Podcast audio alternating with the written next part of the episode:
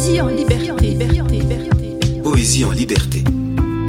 Un recueil de poésie présenté par Pascal Dagamae, dit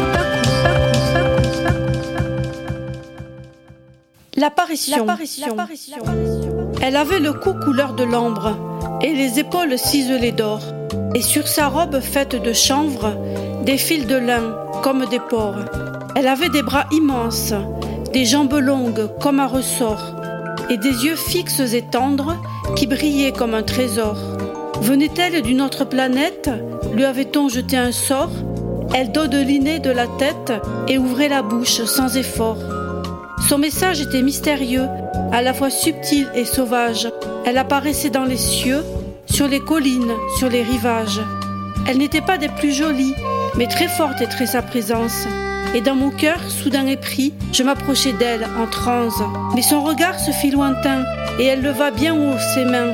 Et dans un mouvement de recul, elle disparut dans une bulle. Radio Tridim. Radio Tridim. Tridim Radio.